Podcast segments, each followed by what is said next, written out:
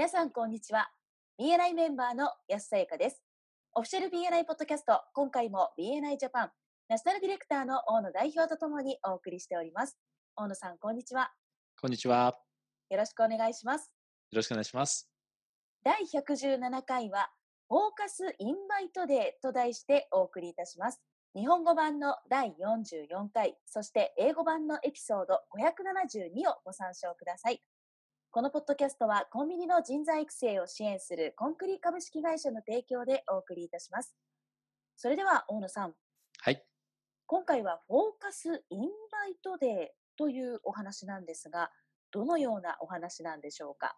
今回はですね、BNI ハワイのチャーリー・テキセラさんという方がですね、このフォーカスインバイトデーというものを紹介してくれていますので、これを取り上げていきたいと思います。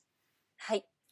日本でもあのフォーカスビジターズデーとか、フォーカスビジネスオープンデー、フォーカス BOD というものがあるんですけれども、まあ、これの一種のバリエーションになりますかね。はい。で、これをハワイで導入したことで、チャーリーさんのですね、チャプターはメンバー数が25%増えて、チャプターで交わされたリファーラルによっ、まあ、もたらされたビジネスを示す金額っていうのは、まあ、サンキュースリップの金額ですね。これがですね、はい、35%伸びたそうです。しかも、チャプタートラフィックライトもですね、1年でグレーからグリーンに一気に上がったということなんですね。すごいですね。そうですね。はい。フォーカスインバイトデーっていうのは、簡単に言うとですね、毎月チャプターメンバーが全員でですね、そのメインプレゼンターのコンタクトサークルになるような専門分野のビジターさんを招待するというものです。はい。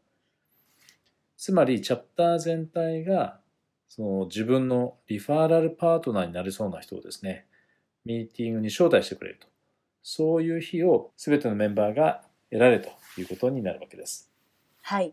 それともう一つ効果が期待できることとして、このフォーカスインバイトデーに先立ってですね、コンタクトサークルとは何かとかですね、それからビジターを招待すべき理由とかですね、その方法について、メンバーがですね、一緒に学びの機会というものを得られるわけですよね。はい。リーダーシップチームだったり、あるいはディレクターコンサルタントとか、アンバサダーによって、チャプターのメンバーたちにですね、この学びの機会が提供されるわけです。はい。でこのフォーカスインバイトデーのですね、成功のための5つの要点というものを、このチャーリーさんが紹介してくれていますので、一つずつ確認していきましょう。はい。一つ目はですね、所属リージョンの、やはり DNA チームのですね、サポートを得るということ。で当然、あの、リーダーシップチームのですね、協力も必要不可欠ですよね。はい。で具体的にはですね、例えば、えー、毎月第3木曜日というような形にですね、月に1回、その定例会の曜日のですね、第何週にやるのかっていうのを決めます。その週のメインプレゼンテーションを聞いてもらうためにですね、そのスピーカーのコンタクトサークルに属するような人をビジターとして招待するわけです。はい。そしてこのフォーカスインバイトデーに向けてですね、チャプター全体でコンタクトサークルとは何かとか、そしてそれがパワーチームに発展していくプロセスについてですね、みんなで学ぶことができるわけです。はい。当然そのメンバーがですね、どうやってビジターを招待するかとか、えいうことも学ぶことができるわけですね。はい。BNI コネクトとかのそのシステムをですね、活用してビジターを招待する方法なんかもこのタイミングで学ぶことができると思います。なるほど。ということは、大野さん。はい。毎月第3木曜日というお話でしたけれども、はい。全員ではないということですか？あ、鋭いですね。ね、第3以外の木曜日の人たち、ね、当然プレゼンテーション、メインプレゼンターいるわけですもんね。はい。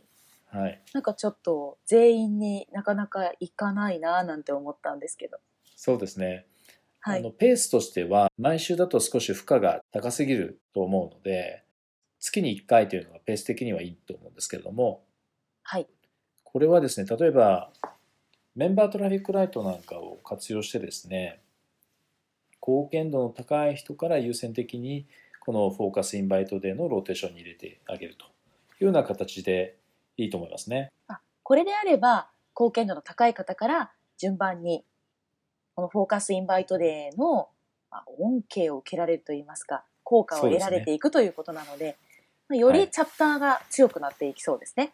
そうですね。はい。でここでリーダーシップチームのですね、役割として大切なことの一つとしてですね、はい。メンバーのアカウンタビリティを保つために、必要に応じてですね、例えばビジターを招待していただくのに、どうしたら私たちが力になりますかというような質問をですね、メンバーにするということが期待されたりします。はい。実際にですね、チャプターでこれを導入するのに、まずどうしたらよいか。担当ディレクターにですね、連絡していただいて、このポッドキャストを聞いて、チャプターでぜひやってみたいということを伝えてですね、エデュケーションなどのサポートが得られるようにですね、話してみてください。はい。で次にですね、チャプターメンバーとホワイから話を始めるということ。これが2つ目のポイントになります。はい。メンバーになぜ成長が大切かということをちゃんと理解してもらうことが大切なわけですよね。はい。ビジターを招待することがなぜ彼らのメリットにつながるのかを各メンバーにそうしたメリットというものをですね紙に書き出してもらって提出してもらいますそれをひとまとめにして、まあ、チャプター内で共有すると。それがいつでもメンバーの皆さんが立ち戻れるベースになったというチャーリーさんの話でした。はい。で3つ目はメンバーへのですね継続的なリマインダー。ただのリマインダーじゃなくて優しい、まあ、be kind と英語では言ってますね。はい。そうしたリマインダーが大切だということですはい。フォーカスインバイトデーのですね準備として一人一人のメンバーにですね招待状を送る6名のですねリストを作ってもらいますはい。例えば木曜日が定例会の曜日であれば、そのミーティングの直後にですね、メンバー全員に当てて、ビジターを招待したメンバーのですね、貢献を承認するメールを送ります。はい。つまりリコグニッションですよね。承認というのは BNI のコアバリューの一つでもありますね。そうですね。そしてその翌週の月曜日に、どんな人を招待するべきかのリマインダーのメールを、あるいはメッセージを送ります。はい。このメールとかメッセージのですね、語調っていうんですかね、トーンがとても大切だとチャーリーさんはおっしゃってます。はい。つまりみんな忙しいのは誰もが分かっていますから、そのトーンというか語調っていうのは優しくかつ楽しい感じにすることがポイントだと言ってますね。はい。丁寧に優しくプッシュして、で皆さんにビジターを招待してもらうという感じだそうです。なるほど。で優しいコミュニケーションだけではダメでその一方でそれがメンバーの皆さんのアカウンタビリティを保たせるものでなければならないということもおっしゃってますね。はい。要はビジターを招待するようにメンバーたちに依頼をするだけでは十分ではないということです。はい。具体的にはですね最初にメンバーに、まあ、許可というかですね断っておいて皆さんがアカウンタビリティを保てるように私がお手伝いをするお許しをいただけますか？というような感じですね。うん。その上でホワイトボードかこうフリップチャートこれは模造紙がこうなんていうんですかねめくれるようになってるイーゼルにかけてあるようなものを時々見かけますよね。B9 でもよく使いますよねトレーニングとかで。はい。それを使ってですね、フォーカスインバイトデーの2週間前に、各メンバーにですね、先ほどの招待する人6名の名前をですね、えー皆が読みやすい字で書いてもらうわけです。かなりの数の名前が書かれることになるわけですよね。そうですね。そしてその翌週に参加の返事をもらえた人の名前を丸で囲んでいくわけです。はい。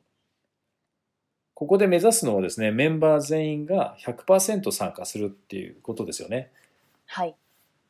で、そのためにまずそのそれぞれのポイントポイントのですね、前日にメッセージを全員に送ってリマインドをするわけです。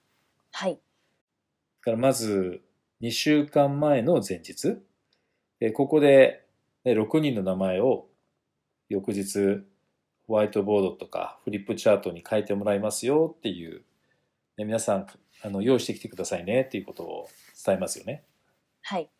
そしてその翌週にはその参加の返事をもらえた人の名前を丸で囲みますので確認をしておいてくださいというメッセージを送りますよね。はい。で今度はイベント当日の前の晩前の晩とか前の日にですねで最終確認の依頼のメールを送るわけです。はい。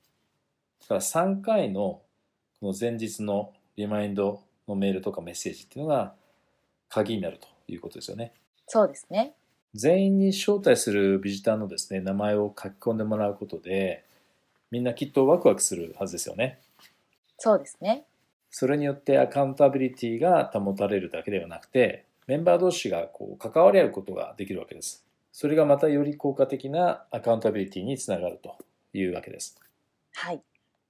でチャーリーさんがですねもうもう一つ学んだこと気づいたこととして長い期間にわたってこれを実践することでメンバー同士のつながりがより強くなっていくということでメンバーもですねその効果を目の当たりにしていくわけですはいつ。まり、まあ、自分たちが仲間のメンバーの役に立てるということがですね分かることで雪だるま効果っていうのを生み出すというふうにおっしゃってますはい。最後のポイントはですね、リテンションです。定着率ですね。はい。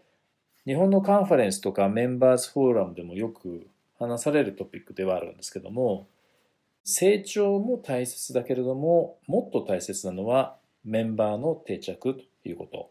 10人の新しいメンバーを迎えることができても、それ以上のメンバー、例えば20人が大会してしまっては、メンバー数は減ってしまうわけですもんね。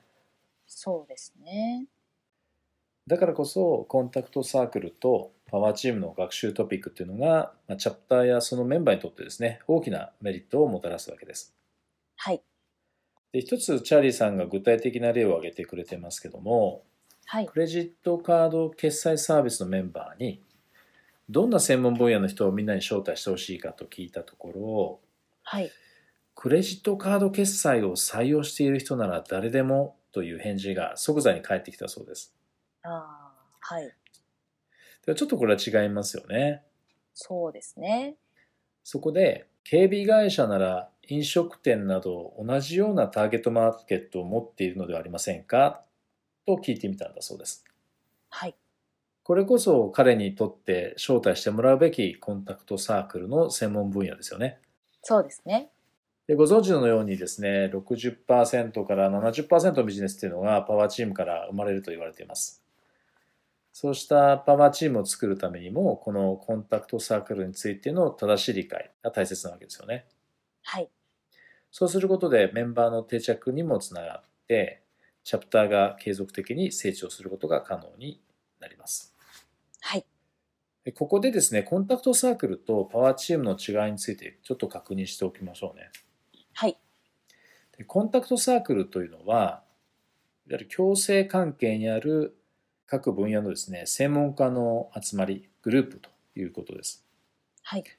提供する商品とかサービスがですね、お互いに補完関係にあって、同じ顧客層を共有できるということですね。はい。で、パワーチームというのはさらに、そのコンタクトサークルから信頼関係ができたグループというふうに理解していいかと思います。はい。もう一つ面白い表現として、コンタクトサークルというのは名詞で、パワーチームは動詞だというふうに説明する人もいました。うーん、ユニークですね。うん。コンタクトサークルが発展して、信頼関係が構築されて、積極的にリファーラルを交わすという、そういった行動がされているグループ。つまりパワーチームというのはコンタクトサークルの中にできる信頼関係と行動が伴ったグループというふうに言えると思います。はい。で、フォーカスインバイトデーっていうのは、このコンタクトサークルに焦点を当てて、ビジターを招待するわけですから、はい。その中からパワーチームに発展させられそうなですね、人をメンバーとして迎える状況を作ることができますよね。そうですね。その結果として、チャーリーさんのチャプターのように25%のメンバー数の増加だったりとか、まあ、35%の売上アップにつながる可能性を高めることができるわけです。なるほど。それではそろそろ終わりに近づいてまいりましたが、大野さんからメンバーの皆さんへメッセージはありますか？はい。えーこういったですね、プログラムがうまく回り始めるまでには時間がかかると思うんですけれども、仕組みを毎月実践するということが成功の秘訣だと思うんですね。はい。なので計画を持ってですね、それに取り組んでいくということをぜひやっていただきたいと思います。はい。で今回紹介されているプロセスをですね、継続的に実践して、そのために担当のディレクターコンサルタントの協力を仰ぐこともですね、忘れないでいただきたいと思います。はい。そうすることでメンバー数とリファーラルの件数を大きく伸ばすこともできるんじゃないでしょうか。なるほど。ありがとうございました。ありがとうございました。今回も BNI ジャパンナショナルディレクターの大野代表と、私 BNI メンバーの安さゆかでお送りいたしました。このポッドキャストはコンビニの人材育成を支援するコンクリ株式会社の提供でお送りいたしました。それでは次回もオフィシャル PRI ポッドキャストでお会いしましょう。See you next week!